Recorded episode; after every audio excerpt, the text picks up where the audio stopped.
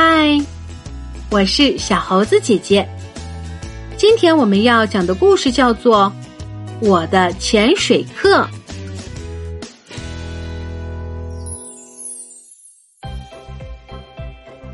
奥利待在床上，想着暑假要干点什么。他无论如何都要报名上一个潜水课程。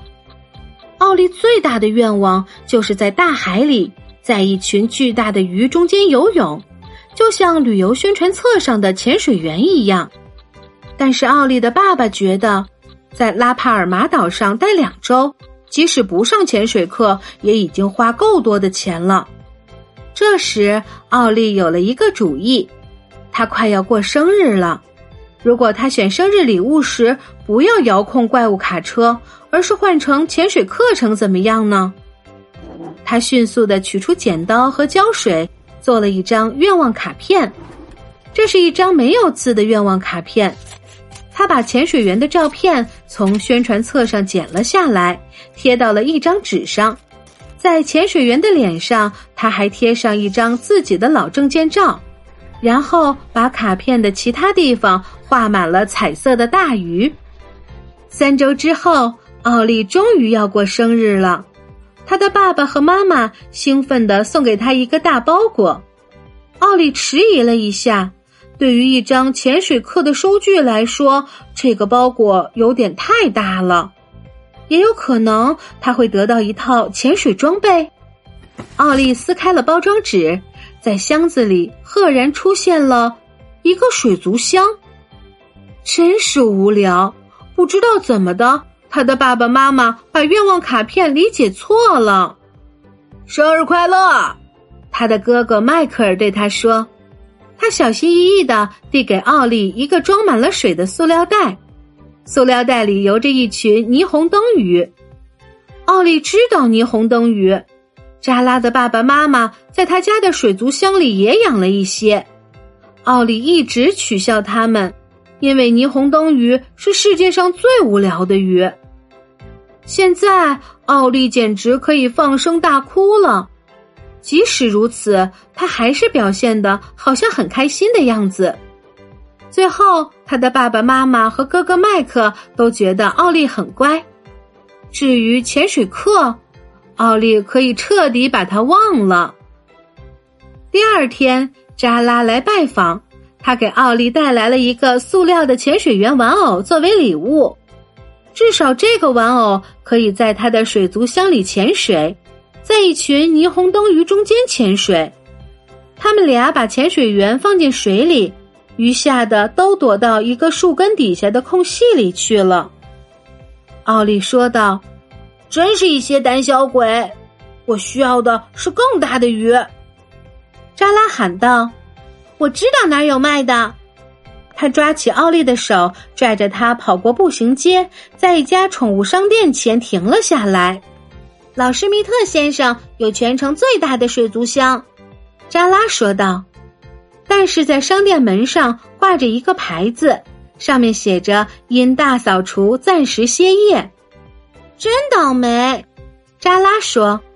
这时，奥利在门的下方发现了一个猫洞，但是这个洞仅能容他的头通过。扎拉有了一个更好的主意，他把奥利从猫洞里拉出来，带着他穿过院子，来到了宠物商店的后门。扎拉推了推后门，后门没有上锁。这难道不算入室盗窃吗？奥利问道：“什么？”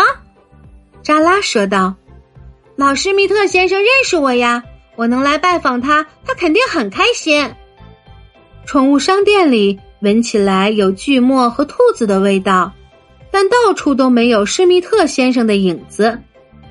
施密特先生，扎拉喊了一声，没人回答。奥利正想喂一只鹦鹉，但是扎拉把他拉走了。下一间屋子非常昏暗，只有一些霓虹灯鱼在水族箱里发出光芒。水族箱里还有很多其他的观赏鱼在游来游去，但是奥利在哪儿都找不到那个巨大的水族箱。扎拉走到了塑料窗帘的后面，看，他喊道：“奥利跟着他走进了一间狭长的屋子里，蓝色的灯光照在他们身上，在一堵厚厚的有机玻璃幕墙后面游着一群鱼，这是奥利见过的最大的鱼。奥利跑上前去，紧紧的贴在玻璃前，他都快把自己的鼻子压扁了。一条巨大的鲤鱼紧挨着他，慢慢的游了过去。在鲤鱼的后面，他又发现了一条鲟鱼。看呐，扎拉尔语道：“他正指向一块岩石，岩石后面冒起了很多气泡。”奥利踮起脚尖，想看看岩石后面是什么，但是他只能辨认出一个模糊的影子，贴着地面掠过去了。我觉得那后面是一只海洋怪兽，奥利说道。对于怪兽，他可是熟悉的很。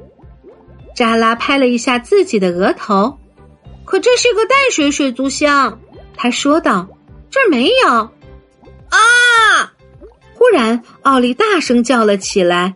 那个影子从岩石后面冒出来了，那是一头闪着黑光的深海河马。奥利从屋子里冲了出来，躲到了塑料窗帘的后面。嘿，施密特先生，他听到扎拉喊道。奥利这才敢探头出来。深海河马原来是背着潜水装备的施密特先生。潜水员给扎拉打了个手势。我们被允许去控制室啦，扎拉说道。然后他们就去控制室了。在控制室里。无数的管子盘绕着水族箱，一个粗粗的锅炉上还放着一个水泵，隆隆作响，到处都闪烁着小灯。奥利觉得自己好像是在一座工厂里面一样。孩子们，你们好啊！施密特先生说道。他正从大水族箱旁的梯子上下来，他把潜水镜推了上去。正好，我想休息一会儿呢。既然你们已经来了，能不能帮我一把？奥利和扎拉帮忙扶稳梯子，施密特先生从梯子上爬了下来。施密特先生换完衣服以后，在办公室里用蛋糕和果汁招待他们。我也有个水族箱，奥利对施密特先生描述道。忽然，他也有点为他的小霓虹灯鱼感到骄傲了呢。但是施密特先生看起来一点儿也不开心。再过不久，我就得把观赏水族箱关掉了，他说道。为什么呀？扎拉吃惊的叫道。我老了，已经不能下水了。施密特先生解释道。唉，但是请个专业的潜水员又太贵了。他叹气道。忽然，奥利跳了起来，喊道。我我可以当潜水员呀！扎拉吃惊的盯着奥利。嗯，差不多吧。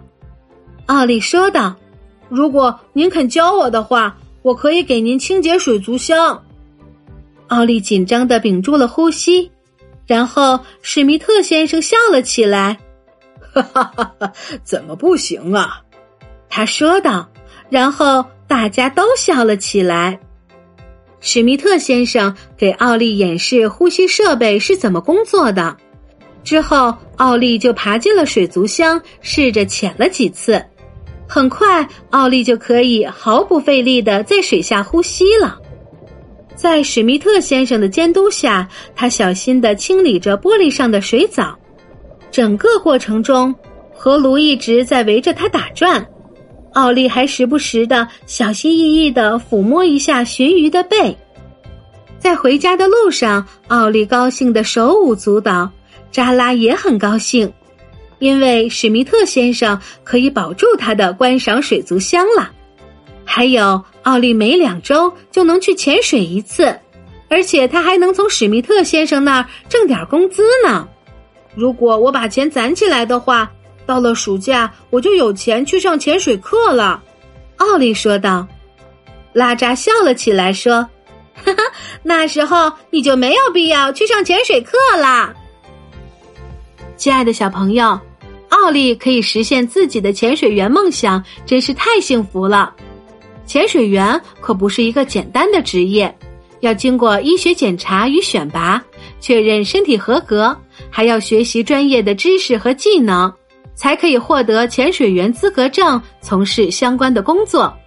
真正的潜水员可不是只有给鱼缸做清洁那么简单，而是从事水下救助、打捞，或是从事海洋工程、港口和桥梁工程等水下作业。好啦，今天的故事就是这些内容。如果你喜欢这些小故事，点赞、分享和留言是给小猴子姐姐最大的支持。关注小猴子讲故事，收听更多精彩内容。我们明天再见。